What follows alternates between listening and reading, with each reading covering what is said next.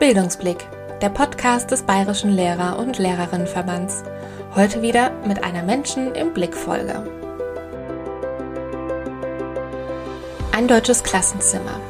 30 SchülerInnen, 22 Nationen, 14 Länder und ein Lehrer auf Weltreise.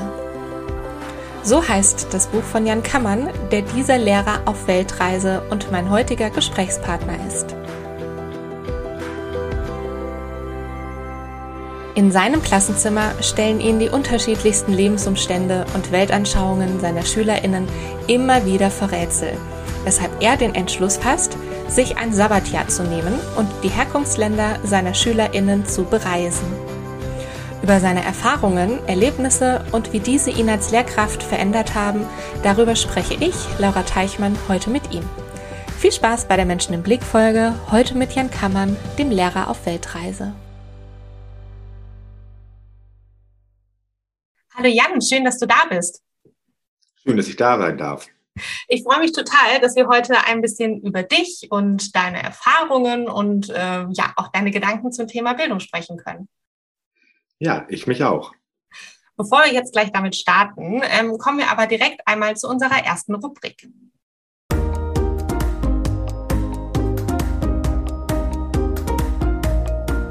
Der Fakt. Wir kennen das alle, dass wir uns manchmal ja Fakten besser merken können, die lustig oder kurios und manchmal auch ein bisschen unnütz sind. Was ist so ein Fakt über dich? Oha. Den sich vielleicht andere Leute über mich merken. Genau. Äh, der unnütz ist. Ja, ich weiß nicht, neigt dazu, viel zu schnacken. Vielleicht ist das vielen Leuten in Erinnerung. Das ist doch der, der mich mal äh, mit einem ziemlichen Wortschwall erwischt hat. Das könnte sein. Das, obwohl du aus dem hohen Norden kommst. Ja, manchmal bei den richtigen Themen überkommt mich das dann so. Ja. okay, Aber ich kann auch schweigen. Ja, ja, geht auch. Geht auch. Okay, dann danke für diesen kleinen Fakt zu Beginn. Ich habe dein Buch, über das wir ja auch heute sprechen möchten, schon gelesen und wir haben uns vorab auch schon so ein bisschen unterhalten. Deswegen weiß ich jetzt auch schon, dass du Lehrer bist mit den Fächern Englisch und Erdkunde für das Gymnasium. Wie hast du dich denn damals entschieden, Lehrer zu werden? Also ich brauchte ein bisschen länger. Es muss ich mal eine Sekunde schweigen und mich da sammeln, ob dieser Frage. Ich habe erst, also eigentlich bin ich ein Schulabbrecher. Ich habe nach der 10. Klasse die Schule verlassen und eine Berufsausbildung gemacht als Schifffahrtskaufmann, weil oh. genau, das ist für mich eine Möglichkeit, die mich in die Welt hinaustreiben sollte. Das hat dann aber doch nicht so geklappt, wie ich mir vorgestellt habe und habe dann auf dem zweiten Bildungsweg Abitur gemacht und gemerkt, auch in Jobs so, ähm, die ich während ja, der Schulzeit dann gemacht habe und auch sonst als Zivildienstleister an der Kita, dass ich gerne mit Kindern und jungen Menschen und auch Jugendlichen zusammenarbeite und habe dann gemerkt, auch doch ein Lehramtsstudium da habe ich mich erst ein bisschen gegen gesträubt, ähm, weil ich immer gedacht habe, das ist nicht Fisch und nicht Fleisch. Äh, aber dann doch, habe ich mich, wenn man sich erst, als ich mich darauf eingelassen habe, war es noch wirklich gut. Also ich bin so eine Art Lehrer-Spitzrinder, brauchte ein bisschen, um das zu finden. Ja, ach spannend. Da haben wir tatsächlich was gemeinsam. Ich habe von meinem Lehramtsstudium auch schon was anderes studiert, weil ich auch am Anfang mir gedacht habe, nee, wenn ich Lehrkraft werden möchte, dann aus Überzeugung. Das war nach der Schule noch nicht so der Fall, weil ich eben auch da die Einstellung hatte wie du, das ist irgendwie nichts Ganzes und nichts Halbes spannend, aber auch die Ausbildung. Ja, und das hilft jetzt auch noch in meinem Alltag. Also gerade so vielleicht Berufsvorbereitungskursen oder ich glaube generell, das kann ich für mich persönlich natürlich nur sagen. Ich ziehe da relativ viel Kraft raus, dass ich sagen kann, ich habe noch in ganz anderen Zusammenhängen gearbeitet, auch darüber hinaus. Das finde ich irgendwie ganz gut. Ja, das kann ich mir gut vorstellen. Jetzt bist du an einer internationalen Vorbereitungsklasse. Ich glaube, das kennen viele von unseren Hörerinnen und Hörern auch noch nicht. Was ist das denn für eine Art von Klasse, in der du unterrichtest? Also internationale Vorbereitungsklassen ist, ist eine der Klassen, die ich äh, unterrichte. Wir sind ein normales Gymnasium, haben aber, ich sag mal, ähm, eine, ich fange mal so an, internationale Vorbereitungsklassen, abgekürzt IVK, unheimlich sperrig. ähm, heißt nichts weiter, als dass dort Schülerinnen und Schüler äh, auflaufen, die noch nicht Deutsch sprechen und in, innerhalb eines Jahres lernen sie dort Deutsch und ähm, beenden das Jahr mit einem Deutschdiplom und werden dann in die Regelklassen, in die sogenannten, überführt. Mhm. Das bedeutet also, in unserem Schulalltag sind auch in jedem Jahrgang ganz viele ehemalige internationale Vorbereitungsschülerinnen und Schüler. Das ist so ein Zungenbrecher. Wenn man dieses Wort ausspricht, dann hat man schon das Deutschdiplom denke ich, in, in, der Tasche. Ist auch immer relativ schwer für die neu ankommenden, ihnen das klar zu machen, was das eigentlich genau ist. Ja, das kann ich mir vorstellen. Der Fokus ist auf Deutsch, aber auch Mathe wird dort unterrichtet, Englisch, das mache ich dort viel und ähm, ja, PGW, das heißt in, in Hamburg ist das Politik, Gesellschaft, Wirtschaft, also einmal alles. Mhm. Man kann sich vorstellen, ein Jahr reicht eben auch nicht aus, um äh, ja, Sprache sich zwar anzueignen, aber Fachsprache fehlt dann und ähm, eben auch dieser ganze Unterbau, Fachwissen, das erfahren die Schüler dann erst in den Regelklassen, was das bedeutet. Ja, das ist sehr interessant und sehr spannend. Gleichsam auch in die andere Richtung bereichernd. Also ich freue mich immer total, wenn ich da bin. Ich habe ganz oft dort Englischklassen und zwar mit Near Native oder Native Speakern. Und das bedeutet dann, dass ich völlig außer der Reihe äh, Unterricht machen kann. Wir müssen dann keine Rücksicht nehmen auf ein Curriculum, weil die können eben schon Englisch. Und das bedeutet, ja. wir können so freestylen. Das macht immer ganz besonders viel Spaß. Das kann ich mir vorstellen. Weil ich mir vorstellen kann, dass wahrscheinlich auch einige davon Respekt haben, vor allem wenn man dann Unterricht mit Native Speakern macht und man selber eben keiner ist und aber dann als Lehrer vor der Klasse steht oder Lehrerin. Ja, selbst dann, aber ich finde es auch immer ganz gut, weil deren Hauptfokus liegt darin, Deutsch zu lernen. Und es ist dann immer ganz schön, wenn, wenn ich mich auch als Sprachlerner sozusagen disqualifiziere, mhm. in Anführungszeichen. Und äh, mir fällt es zum Beispiel auch leichter, jemandem die englische Sprache beizubringen als Deutsch. Als, als Muttersprachler ist das irgendwie immer, ja, da, wieso ist diese Regel jetzt so? Ich kann es dir nicht sagen. Im Englischen ist das irgendwie leichter. Und ja. dort nochmal zu sagen, ich habe auch diese Sprache gelernt und ihr könnt das auch. Hinzu kommt noch, dass die Native Speaker dort sehr sehr selbstbewusst auftreten können, was ich denen auch unbedingt immer gönne, weil eben in der nächsten Stunde kommt vielleicht schon wieder Mathe auf Deutsch oder eben auch das Fach Deutsch und dort, ähm, ja, kämpfen sie dann schon wieder sehr. Auch ja. dann später in den Regelklassen. Das ist eben das Fach, was sie besonders gut können und auch mal glänzen können. Genau. Und gleichzeitig spiegelt das auch den deutschen Muttersprachlern dann, ja, guck mal, da kann der jetzt mal was gut. Auch dann später in der Regelklasse ist es für die äh, IVK-Schülerinnen, die gut Englisch sprechen, immer schön, da sind sie im Fach Englisch einfach auch mal die Besten und müssen sich nicht immer strecken äh, wie in allen anderen Fächern im Fach Deutsch. Und gleichsam für ihre deutschen äh, muttersprachlichen Mitschülerinnen und Mitschüler ist es dann auch mal angenehm zu empfinden, ja, wie empfinden die das eigentlich, wenn sie sich auf Englisch artikulieren müssen und können es eben entsprechend nicht so gut. Das erzeugt immer so ein bisschen Spannung, aber das ist sehr förderlich für das Klima insgesamt und für das Verständnis. Das ist super. Ja, das stimmt.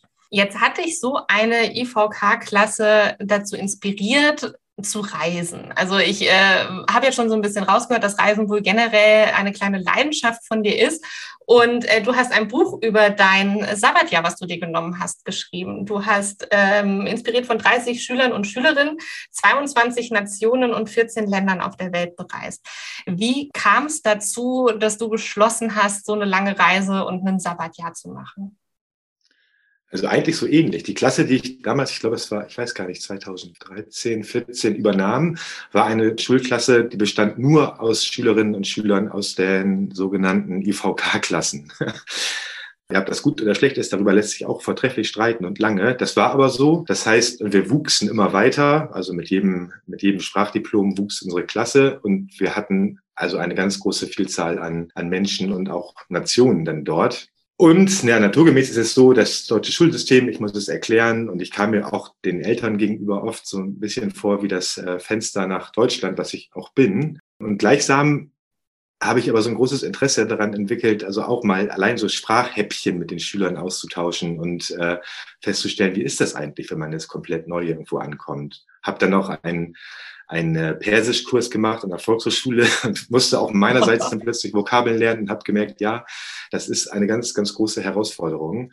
Und es hat mich so umgetrieben ähm, und auch ein bisschen spielerisch. Also die Initialzündung war eigentlich eine Schülerin aus Bulgarien, die mal zu spät kam, nach den Sommerferien, irgendwie eine Woche oder sowas. Und das geht natürlich nicht, ne? weil hier sind wir schulpflichtig und äh, Anwesenheitspflicht besteht auch. Also eine, mhm. verspätete Rückreise ist kein Grund, nicht, das ist kein Grund, nicht zur Schule zu kommen. Und ich habe dann spaßeshalber immer gesagt, ich überprüfe das mal. Ich fahre jetzt auch mal mit dem Bus nach Sofia und guck, wie anstrengend das ist. Weil das war ihre Entschuldigung. Sie war so kaputt von der Reise und die ist auch schlecht planbar. Die dauert mal drei Tage, mal vier oder fünf. Und äh, okay, nächste Sommerferien probiere ich das mal aus. Und siehe da, nach Ankunft in Sofia war ich völlig hinüber und würde ihr jederzeit wieder diese äh, Fehlzeiten entschuldigen. genau, und da habe ich dann gemerkt, und das ist total interessant, ähm, ein bisschen mehr zu erfahren. Und im nächsten Schuljahr habe ich die Klasse gebeten, mir mal so kleine Reise- und Sprachführer zu schreiben, die ich dann nutzen würde unterwegs. Erstmal war das noch so eine fixe Idee, aber je länger ich nachdachte, ja doch, da habe ich jetzt wirklich mal Lust drauf und habe dann echte Kunstwerke eingesammelt Reiseführer aller Art, von Südkorea über Iran, auch Afghanistan, den konnte ich leider nicht nutzen. Ähm, auch südamerikanische Länder, also alles dabei. Das ging auch noch so weiter. Aus anderen Klassen habe ich auch noch welche gesammelt, sodass ich dann am Ende Reiseführer aus 45 Ländern, die habe ich immer noch. Das ist mein Schatz, also 45 unterschiedlichen Ländern. Und allein das, wenn ich mir das jetzt so ansehe, finde ich das schier überwältigend, diese Vielzahl an äh, diese Vielfalt, die mir dort jeden Tag begegnet. Mhm. Ja, das finde ich gut. Ja, das ist wirklich richtig cool. Mhm. Genau, und dann haben die ihren Abschluss gemacht, den 10. Klasse Abschluss, den mittleren Schulabschluss, so heißt es in Hamburg. Viele gingen dann auch weiter, haben mittlerweile Abitur gemacht, andere eine Berufsausbildung. So haben sich unsere Wege dann getrennt und ich bin, habe mich auf den Weg gemacht. Und das war so ein schöner runder Abschluss. Ja, Als du beschlossen hast, dass du dann ähm, wirklich ein Jahr Auszeit nehmen möchtest, das Sabbatjahr, vielleicht noch für die Hörerinnen und Hörer, die nicht im Bildungsbereich oder im Lehrberuf sind, als verbeamtete Lehrkraft hat man die Möglichkeit, ich glaube, alle sieben Jahre sind es, oder? Ein Sabbatjahr zu nehmen, heißt sich ein Jahr vom ähm, Beruf befreien zu lassen. Ja, ganz genau. Das genau. ist natürlich ein ganz großer Luxus. Ja. ja Auch genau. dazu vielleicht, da habe ich in äh, Kuba mich unterrichten lassen von einer kubanischen Kollegin, so, so ein bisschen Spanisch draufpacken. 14 Tage hatte ich mit ihr äh, Spanischunterricht und sie war natürlich fassungslos. So, sie muss, sie ist eigentlich im kubanischen Schuldienst und verdient dabei 50 Dollar im Monat und hält sich dann mit ja, Touristenrundgängen oder diesen Lehraufträgen über Wasser. Und das ist natürlich gar nicht zu vergleichen. Die war fassungslos. Du kannst jetzt ein Jahr frei nehmen und bekommst weiterhin die Hälfte deines Gehaltes. Und mit das Gehalt reicht offenbar auch, um so eine Reise anzutreten. Das ja. äh, zeigt, da hat mir ganz deutlich auch die, ja, die Unterschiede in der Welt aufgezeigt. Und das macht sehr demütig. Ja, auf jeden Fall. Wobei ich kann mir vorstellen, dass es auch nicht nur Unterschiede in der Meinung über ein Sabbatjahr innerhalb der Welt gibt, sondern auch wahrscheinlich in Deutschland. Wie hat denn bei dir überhaupt das Kollegium reagiert oder auch Freunde, Familie, dass du jetzt sagst, ich packe jetzt meine Sachen und ich bin jetzt mal ein Jahr unterwegs und ich nehme mir jetzt mal ein Jahr frei, weil ich kann ja? Also meine Familie hat sich da eigentlich nicht wirklich drüber gewundert, weil sie kennen das schon. Ich habe mal äh, als ich war immer viel unterwegs und habe auch unter anderem mal in China länger gearbeitet als Lehrer an chinesischen Schulen allerdings und auch in Südafrika und habe auch sonst immer gerne meine Reiseschuhe geschnürt und meinen Rucksack gepackt. Im Kollegium, ich ja doch irgendwie sind die mir mit großem Verständnis begegnet und meine Freunde, das äh, sehe ich ein. Da gab es ja auch mal so ein paar vielleicht neidvolle Blicke von wegen, das würde ich auch gerne, weil das ist so. Als verbeamteter Lehrer kann ich das einfach sagen. Ich muss es noch nicht mal irgendwie rechtfertigen. Ich setze mhm. meinen Schulleiter darüber in Kenntnis. Das möchte ich dann und dann machen. Und dann kann er sagen, ja, okay. das ist schon so. Ich bin mir durchaus der Vorteile hier bewusst. Das ist ganz sicher so.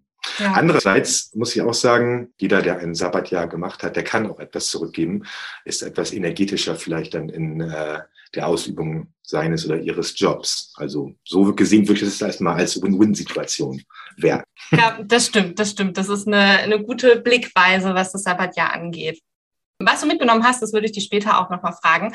Vielleicht vorher noch kurz ähm, die 14 Länder, die du jetzt in deinem Buch beschrieben hast, die du bereist hast. Wie kam es denn zu diesen Ländern? Du hast gesagt, du hast Reiseführer ja auch zu 45 Ländern, glaube ich, von deinen Schülerinnen und Schülern bekommen. Wie hat sich deine Reiseroute zusammengestellt? Also dieser Persischkurs, von dem ich sprach, das ist, äh, ja, Farsi heißt die Sprache und Dari ist der Dialekt, den man in Afghanistan spricht. Und mein ursprünglicher Plan, ich habe wirklich sehr lange daran rumgetragen, an diesem Gedanken, die Reise in Afghanistan starten zu lassen. Ich hatte verschiedenste Möglichkeiten, äh, dorthin zu reisen. Es stellte sich dann aber dann raus, dass ich dann vor Ort nicht hätte so bewegen können, wie ich das gerne wollte. Und habe dann irgendwann aufgegeben, als die Situation vor Ort auch ein bisschen schwieriger wurde und habe es jetzt belassen bei der Einladung eines Vaters von einem meiner ehemaligen Schüler, dass, wenn die Situation sich irgendwann mal bessert, wir dort wieder hinkommen können. Aber diese Farsi-Skills, die wollte ich natürlich trotzdem ausprobieren und das dann im Iran. Also das war, ich, diese Weltregion hat mich sehr interessiert und so bin ich in Iran gestartet. Genau. Und ich habe auch nach Spuren von Afghanistan im Iran gesucht und fand dort ja viele Geflüchtete aus, aus dem Nachbarland und Menschen, die eine ähnliche Schicksal teilen wie auch viele Schülerinnen und Schüler, die ich hier treffe. So, das war so meine größte Triebfeder, weil ich es auch so interessant fand. Ich habe mit der Weltregion bisher noch wenig zu tun.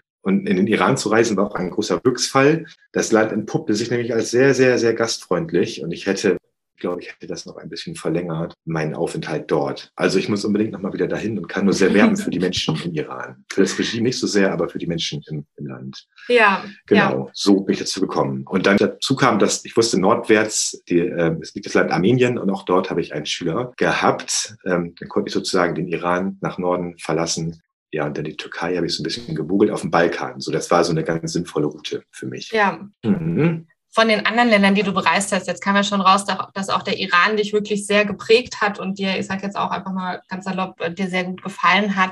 Gab es ja noch andere Länder, die dich besonders auf der Reise geprägt haben oder auch Ereignisse? Ja, also im Iran nochmal geprägt, herausgefordert hat mich das Land. Mein erster Kontakt war dann ein ja, man kann sagen, ein junger Frontsoldat. Das war so eine Mitfahrgelegenheit, mit dem bin ich dann nach Jerewan gefahren. Und dort, ja, wurde mir eigentlich erstmal klar, was es eigentlich bedeutet, weil nämlich mein Schüler muss Entscheidung treffen bald ähm, ob er nochmal jetzt den Militärdienst in, in, Armenien antreten wollen würde. Würde er das nämlich nicht tun, glaube ich, dann gibt es eine Sanktion. Das würde bedeuten, dass er erst also vor 27 nicht wieder in seine Heimat einreisen darf. Also so etwas. Und da wurde mir mal sehr deutlich, wie heiß dieser Konflikt dann, dann noch ist. Auch das Kosovo, das war dann das, mein nächster längerer Stop, fand ich sehr, sehr beeindruckend. Und zwar deshalb, weil es eigentlich mitten in Europa ist, nicht wirklich weit weg von uns und ähm, sehr spannend ist. Ne, ist ein bisschen, vielleicht man denkt immer so, dass die Peripherie, das ist es ja eigentlich gar nicht. Aber die Menschen im Kosovo nehmen sich auch so wahr. Also wir sind zwar irgendwie auf dem europäischen Kontinent, aber irgendwie auch eine Europäer zweite Klasse. Das war irgendwie auch sehr, sehr spannend, das mal. Ähm, und auch die kosovarische Perspektive auf Deutschland. Vielleicht war das ja. so spannend. Ja, ja. genau. Da muss ich sagen, das mhm. fand ich tatsächlich auch super spannend, was du in deinem Buch beschrieben hast, dass auch im Kosovo, ich glaube in Pristina war das, da wirklich Werbung war, eine Ausbildung in Deutschland zu machen und nach Deutschland zu kommen. Das fand ich auch super spannend. Ich finde, das hat man ja. überhaupt nicht so im Bewusstsein, weil man immer nur so die andere Perspektive sieht. Ja, die kommen alle nach Deutschland und wollen alle hier irgendwas machen, aber dass auch aktiv dafür beworben wird, hier eine Ausbildung zu machen, fand ich super spannend. Ja, ich habe auch dort in Bulgarien auch ein Goethe-Institut besucht. Und also insbesondere, das war jetzt in Bulgarien, aber in Kosovo war der Tenor so ähnlich, dass ähm, die bulgarische Lehrerin hat sich sehr, sehr darüber aufgeregt, dass ähm, westeuropäische Länder, insbesondere Deutschland, das Talent eigentlich abfischen mhm. und gleichsam die Länder des West- und Ostbalkans einen ganz schlechten Ruf haben innerhalb Deutschlands, natürlich klar. Und sie sagte, hat eine Zahl gesagt, das habe ich noch im Kopf, so dass 80 Prozent der Alumni, die, da aus, die mit der Uni fertig werden, die verlassen das Land nach Westeuropa und erarbeiten natürlich dann hier den Mehrwert für den Staat. Ja. Und sie arbeiten in Pflege und in, in den Heimen auf dem Bau. Alles gar nicht so klar, was es eben auch bedeutet für die Volkswirtschaften dann dort. Das ähm, ja, war wie ziemlich beeindruckend mhm. und ähm, ja, erhellend. Ja. Ja. Mhm. Genau, und dann wurde es Winter, also genau, in Italien war ich noch dann zwischendurch und es wurde Winter und dann habe ich meine Freundin Luise abgeholt und dann war klar, der deutsche Winter, schwer zu ertragen, jetzt dann nach Kuba. Dort waren wir dann ein paar Wochen. Ja, und bevor es dann weiterging, über Nicaragua und Kolumbien, über den Pazifik, das war ein, ein langer Flug nach Südkorea. Genau. Ja. Hm. Gab es denn in den ganzen Ländern auch einen Moment, ähm, wo du gedacht hast, boah, hätte ich das mal lieber nicht gemacht? Ich muss da gerade denken, wo du von Kuba gesprochen hast, habe ich in Erinnerung, dass du so ein ich sage jetzt mal, ein bisschen dubioses Treffen mit äh, Personen aus dem, ich sage jetzt mal, Mafia-Bereich hattest, was äh, zumindest im Buch so ein bisschen, ich sage jetzt mal, brenzlig rüberkam. Gab es da Momente, wo du gesagt hast, boah, hätte ich das Land mal lieber ausgelassen oder wäre ich am liebsten daheim geblieben? Nee, ganz und gar nicht. Ja, in Kolumbien, die, ich meine, diese Drogengeschichten, die sind da einfach auch präsent. Ich möchte das Land auf keinen Fall auf äh, Coca und seinen Anbau reduzieren, aber es ist dort präsent. Und mhm. da trafen wir sehr dubiose Gestalten. Natürlich habe ich den Kontakt auch ein bisschen gesucht, das gebe ich auch zu, aber ich glaube doch, man kann sich dem schlecht und schwer entziehen. Auch, auch, das, auch das, das Land nicht, was auch eine sehr tragische Seite hat. Nee, ja. aber das würde ich jetzt nicht so sagen. In, ähm, nein, eigentlich, eigentlich nicht. Ich meine, das gehört dazu, ne? Das ist ja. Teil des Landes. Ja, auf jeden Fall. Okay, dann hier der kleine Tipp noch an die Hörerinnen und Hörer. Wer noch mehr von den Geschichten und auch den unterschiedlichen Ländern dann von Jan hören möchte, der kann gerne sich das Buch besorgen und da einmal reinlesen. Es ist wirklich sehr spannend und es sind noch viele weitere Geschichten auf Lager oder auch wenn sich die, das Treffen mit den Drogenbossen in Kolumbien genauer durchlesen möchte steht alles in dem Buch Ein deutsches Klassenzimmer. Ein Nachsatz vielleicht noch eigentlich ganz im Gegenteil. Ich habe jetzt noch das Bedürfnis, auch in Ghana hatte ich ein paar Begegnungen, die vielleicht schwierig waren, aber so in der Rückschau habe ich eher das Bedürfnis und das Gefühl, ich würde gerne noch tiefer einsteigen in diese entsprechenden Geschichten, weil die sind sehr, sehr, sehr spannend doch. Mhm. Also du, du bräuchtest wahrscheinlich nicht nur ein Sabbatjahr, sondern mehrere. Ich habe dann gemerkt, in, in Ghana, da habe ich mich sehr eingelassen auf ähm, meinen Couchsurfing-Host und gleichzeitig so eine Mini-One-Woman-NGO in Cape Coast, so heißt die Stadt, die dort ähm, ja, Straßenkinder versucht, in Bildung wiederzubringen. Und mit der habe ich zusammen gewohnt und geliebt mit ihrer Familie und für eine lange Zeit. Und solche, sowas lohnt sich immer, wenn man sich mal darauf einlässt und stationär bleibt für einen etwas längeren Zeitraum, mhm. Äh, Zusammenhänge besser und gut zu verstehen genau, für so etwas, diese Reise 14 Länder, das klingt auch ein bisschen so nach Hektik und äh, Hochblutdruckreise. Das war es eigentlich nicht. Meistens habe ich mir schon Zeit gelassen, auch an den, ja. an den Orten. Ja. Mhm. Oder für Momente. Und das muss man dann, also jetzt nicht so eine Lonely Planet Bucketlist abreißen, sondern okay, dann ist das so, ich bleibe jetzt hier in Cape Coast für die gesamte Strecke meines Aufenthalts und das ist in Ordnung so. Ja. Das ist auch einfach ähm, eine ganz andere Art zu reisen. Genau. Dann würde ich an dieser Stelle unsere zweite Rubrik einfügen und eine kleine Pause machen.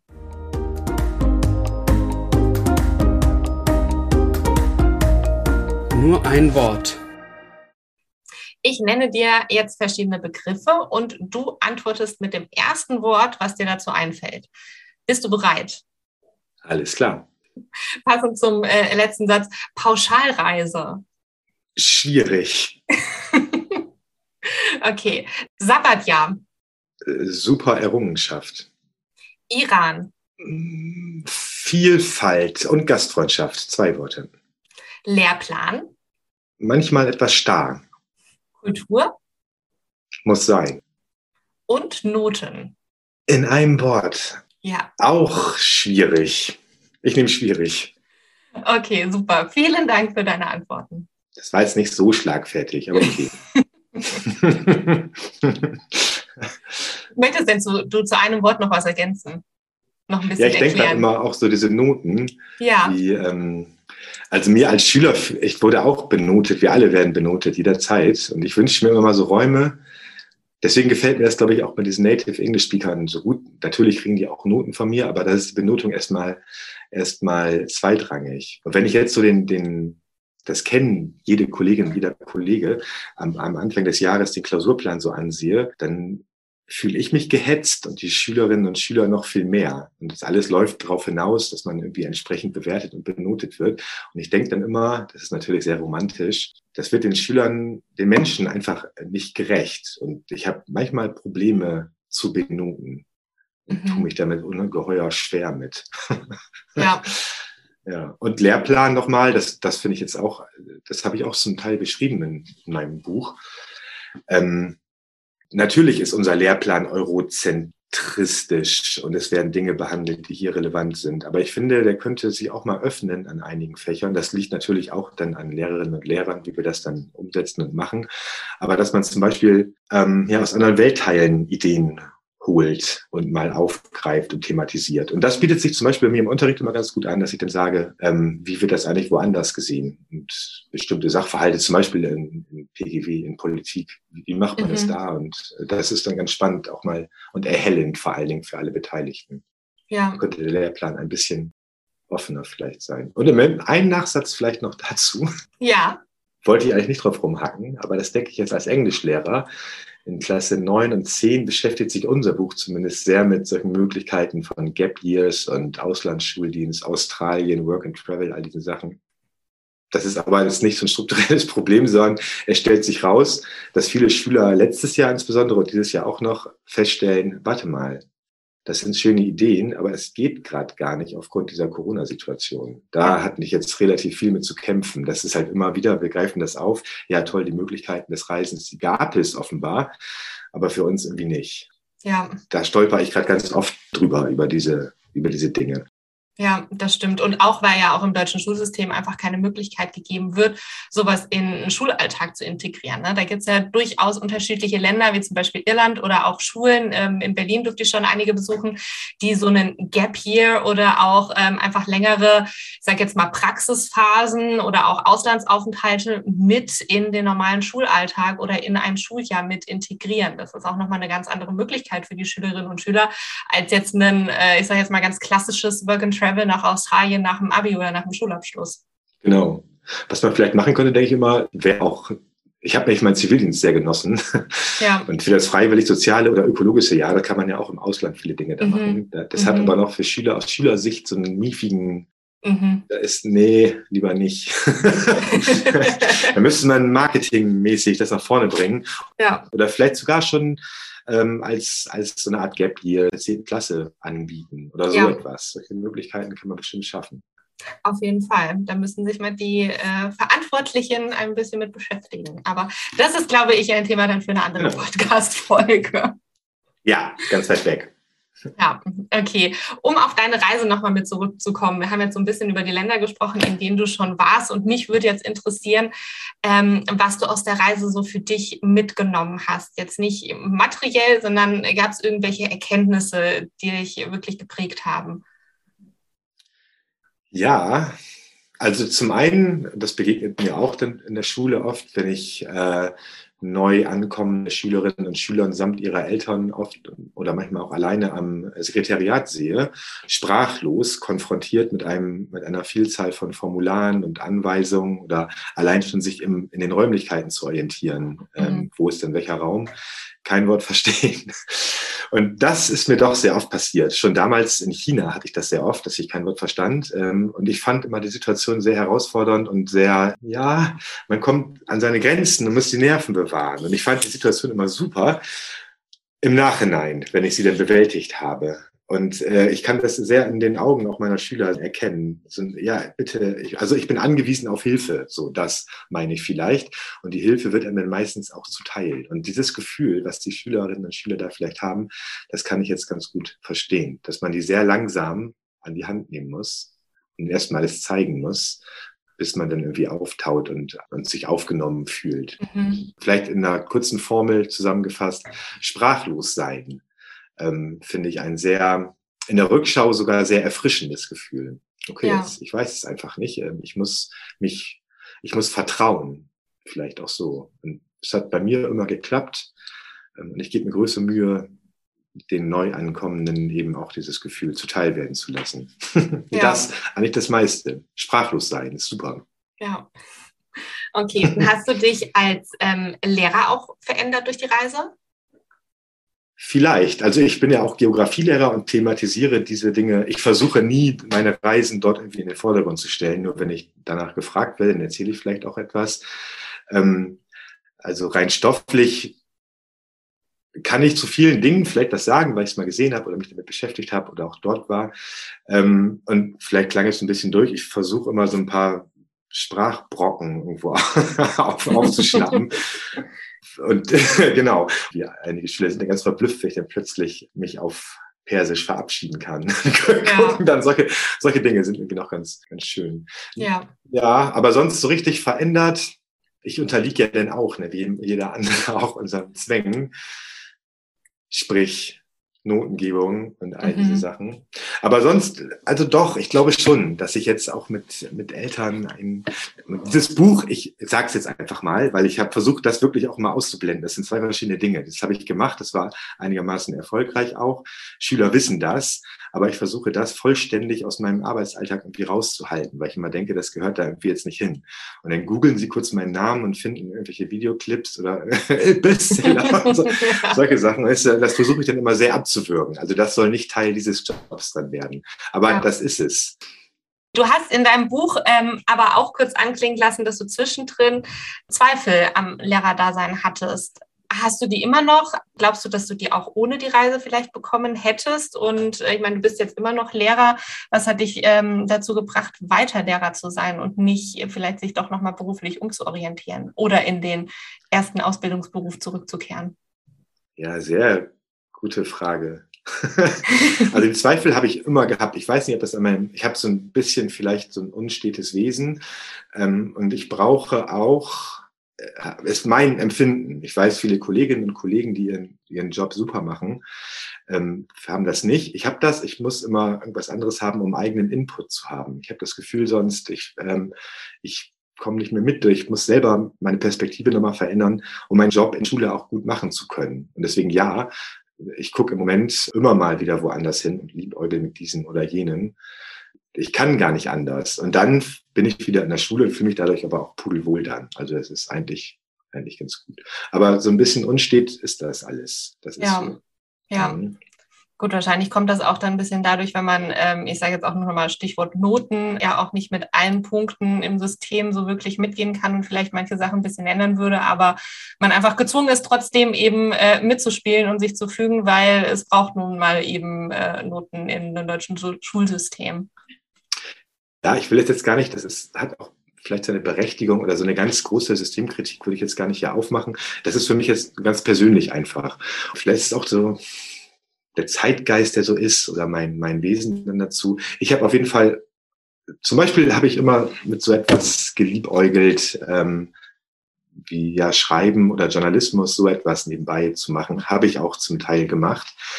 Gleichzeitig ist es aber auch so, das merke ich jetzt in der Schule, wenn man dann drei, vier, fünf Jahre mit einer Gruppe zusammenarbeitet, das ist genauso befriedigend, wenn man sich dann wirklich gut kennt ähm, und äh, ja merkt, okay, wir haben gegenseitig erfolgreich miteinander gearbeitet und uns im Zweifel sogar positiv geprägt. Das finde ich auch sehr befriedigend. Mhm. Das Leben ist einfach zu kurz.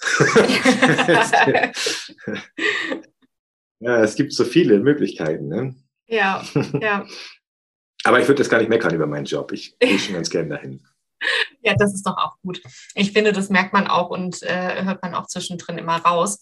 Ähm, jetzt auch ohne die große Systemkritik hier aufzumachen, ähm, wenn du trotzdem einen Wunsch frei hättest, mit dem sich ab morgen eine Sache in der Schule beziehungsweise in der Bildungswelt äh, ändert, was wäre das für ein Wunsch?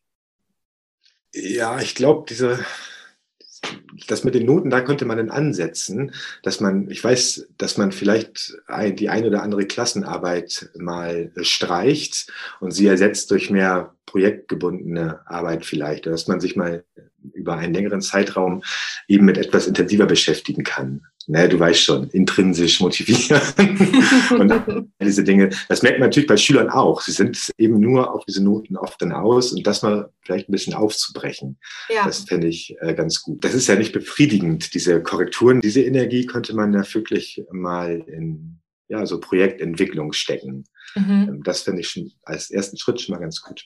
Ja, ja. Da gibt es auch viele Beispiele, wo das so gemacht wird. Ja, das stimmt. Da müsste man das Rad nicht neu erfinden. Man könnte einfach schon was, was woanders gut funktioniert, übertragen. Genau. Okay. Jetzt, äh, genau, zuletzt noch, hast du noch einen Rat für Studierende bzw. für Junglehrkräfte? Ähm, unseren Podcast hören natürlich ganz unterschiedliche Altersgruppen, aber es sind äh, doch sehr viele, die noch lernen, studieren oder gerade im Ref sind oder Junglehrkräfte sind. Hast du einen Rat für die äh, Generation an Lehrkräften oder angehenden Lehrkräften? Ja, im Referendariat auf jeden Fall nicht ärgern lassen. das sagt sich so einfach. Das sagt sich so einfach. Ich erinnere das noch sehr lebendig. Da merkt man ja dann auch, dass irgendetwas standardisiert werden soll. Und bei mir im Referendariat war mal die Rede davon, man soll sich professionalisieren und bestimmte Dinge auch nicht persönlich nehmen. Und ich habe dann immer so gedacht, na ja, nicht persönlich nehmen, diese Art des Unterrichts, wie ich sie mache, das bin ja ich. Und ich will ja auch das da reintragen. Was ich damit sagen will, man muss seinem eigenen Stil, den muss man finden und dem irgendwie auch treu bleiben.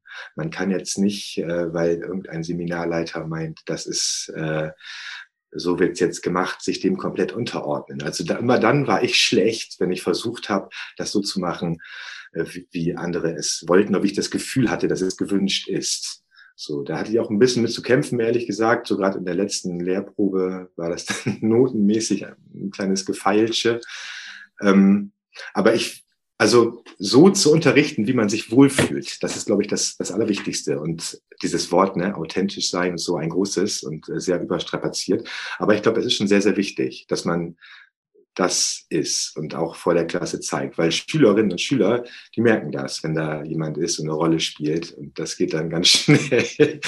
dann haben die einen durchschaut. Und auch Schwäche zeigen, finde ich immer total gut. Auch mal Schülern zu sagen, hey, weiß ich nicht.